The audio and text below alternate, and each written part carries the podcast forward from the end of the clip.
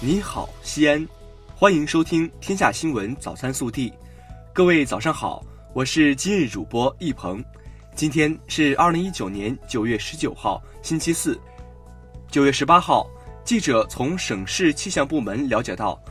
预计连阴雨天气将于二十号白天结束，二十一至二十七号，我市以晴好天气为主。首先来看今日要闻。中共中央总书记、国家主席、中央军委主席习近平近日在河南考察时强调，要认真贯彻落实党中央决策部署，坚持稳中求进工作总基调，坚持新发展理念，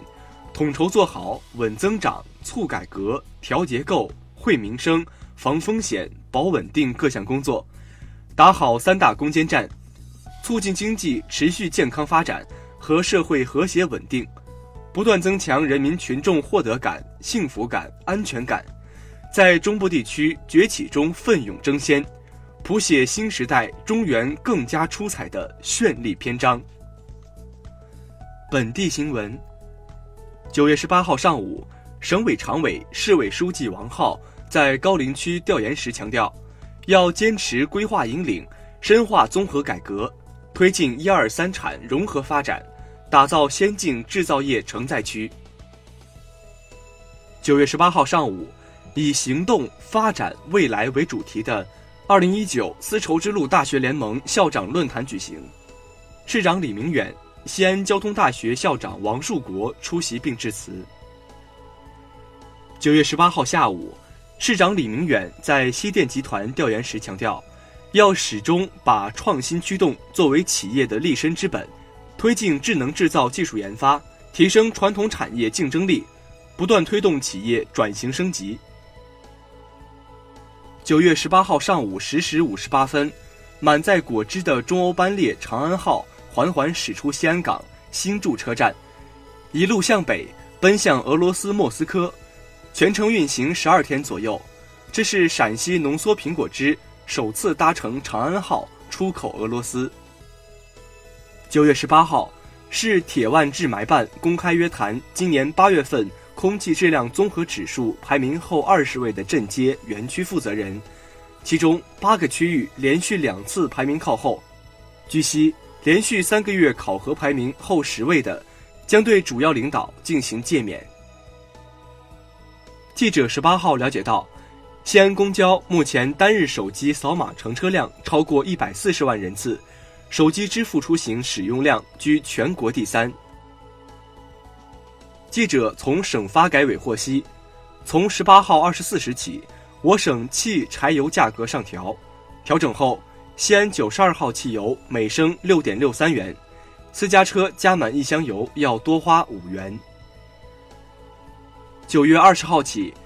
西安新开幺二七路公交，九月二十一号新开幺九六路。同时调整二幺七路，三条线路均采用无人售票空调车，执行两元一票制，刷卡可优惠，方便市民出行。记者十八号从省人社厅获悉，按照我省社保降费实施办法要求，自二零一九年一月一号起，采用全口径城镇单位就业人员平均工资。核定城镇企业职工基本养老保险缴费基数上下限，适当减轻部分参保企业和参保人员的缴费负担。近日，西北工业大学生命学院卢丽婷教授团队以可降解的多孔无机纳米颗粒掺杂金属元素，构建了一款多功能纳米胶水。该胶水具备可降解、抗菌、促血管生成、可成像等优点。能加快伤口愈合，并有效减小疤痕，对创伤美容意义重大。暖新闻：最近，西安交警新城大队收到了一封特殊的信。我九十一岁了，不会用手机，麻烦您给最美警察杨鹏投一票。署名为西安人民大厦家属院一个老人张望志。原来，张望志老人过马路时。经常有一位好心的交警帮忙，一来二去，两人成了老熟人。得知西安正在评选最美警察，老人便写了这封特殊的信。国内新闻：针对美国涉所罗门群岛有关言论，外交部发言人耿爽十八号表示，敦促美方尊重别国自主决定内外事务的主权权利，恪守一个中国原则和中美三个联合公报规定，慎重妥善处理涉台问题。十八号，记者获悉，第六届世界互联网大会将于十月二十号至二十二号。在浙江乌镇举行，大会主题为“智能互联、开放合作，携手共建网络空间命运共同体”。中央气象台预计，本月二十号之前，华西地区仍持续阴雨天气，其中甘肃南部、四川盆地东部、贵州西部、云南东部、陕西中南部等地有中雨，局地有大雨或暴雨。另外，今天，青藏高原东部有中到大雪或雨夹雪，局地暴雪。据北京市交管局消息，